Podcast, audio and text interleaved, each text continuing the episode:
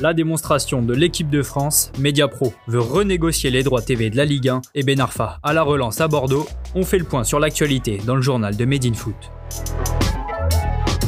L'équipe de France a régalé. Hier soir en amical, les Bleus se sont largement imposés 7 buts à 1 face à l'Ukraine. Décimée par 14 cas de Covid, la sélection d'Andrei Shevchenko a rapidement sombré. Dès la 9 minute de jeu, Eduardo Camavinga a fêté sa première titularisation avec un superbe retourné acrobatique. À 17 ans et 11 mois, le Rennais est devenu le plus jeune buteur de l'équipe de France après-guerre. Olivier Giroud a lui aussi participé à la fête en inscrivant ses 42e et 43e buts avec le maillot bleu. L'attaquant a dépassé Michel Platini, Giroud est devenu le deuxième meilleur buteur de l'histoire de l'équipe de France, une belle performance pour sa centième sélection. Après un but contre son camp d'un Ukrainien, Corentin Tolisso, Kylian Mbappé et Antoine Griezmann y sont allés de leur but, Victoire finale 7-1, une préparation idéale avant d'affronter le Portugal dimanche et la Croatie mercredi dans le cadre de la Ligue des Nations.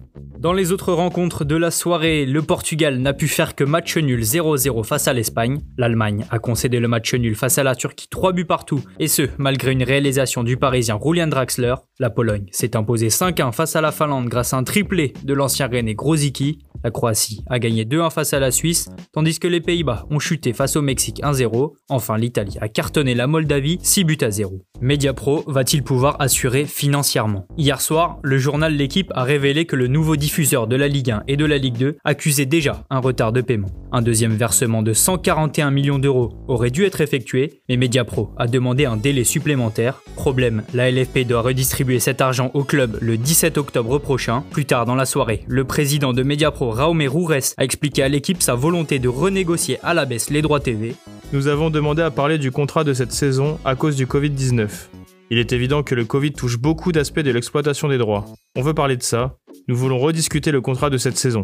Pour rappel, le groupe sino-espagnol doit verser 814 millions d'euros par an pour 8 matchs de Ligue 1 et 8 matchs de Ligue 2. Atem Ben Arfa est de retour en Ligue 1. Libre depuis son départ de Valladolid, Ben Arfa s'est engagé avec Bordeaux. Après Lyon, Marseille, Nice, Paris et Rennes, le milieu offensif français va connaître son sixième club dans l'Hexagone. Le gaucher de 33 ans se serait engagé pour un an avec l'équipe de Jean-Louis Gasset. Ben Arfa pourrait connaître son premier match avec les Girondins le 18 octobre prochain face à l'OM. Le mercato continue aussi à Nantes. Après la signature de l'attaquant français de 23 ans Jean-Kévin Augustin pour deux saisons, les Canaries ont officialisé l'arrivée de Sébastien Corchia. Sans club depuis sa résiliation de contrat avec Séville, le latéral droit de 29 ans s'engage 3 ans avec Nantes. Après des prêts à Benfica et à l'Espagnol Barcelone où il été gêné par des blessures, l'international français veut se relancer en Ligue 1. Du côté de Saint-Etienne, on attend l'arrivée de Mbaye Nyong. Même si le mercato est terminé, les Verts pourraient accueillir l'attaquant sénégalais en tant que joker. À 25 ans, le Rennais est barré par la récente arrivée de Serou Girassi en Bretagne. Selon l'équipe, le club stéphanois et le stade rennais auraient déjà trouvé un accord. Nyang pourrait donc rapidement être prêté sans option d'achat dans le Forez. Annoncé avec insistance du côté du Barça pendant tout le mercato, Memphis Depay est finalement resté à Lyon.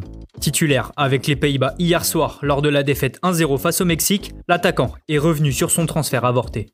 J'étais tout proche du Barça. Seul un point de règlement ne m'a pas permis de signer. Ce n'est pas nécessaire d'entrer dans les détails, mais certaines règles ont malheureusement empêché ma signature. Selon la presse espagnole, la Ligue aurait tout simplement bloqué le contrat car la venue de Memphis aurait fait exploser la masse salariale du Barça. Le néerlandais avait pourtant trouvé un accord avec le club catalan pour un contrat de 5 ans.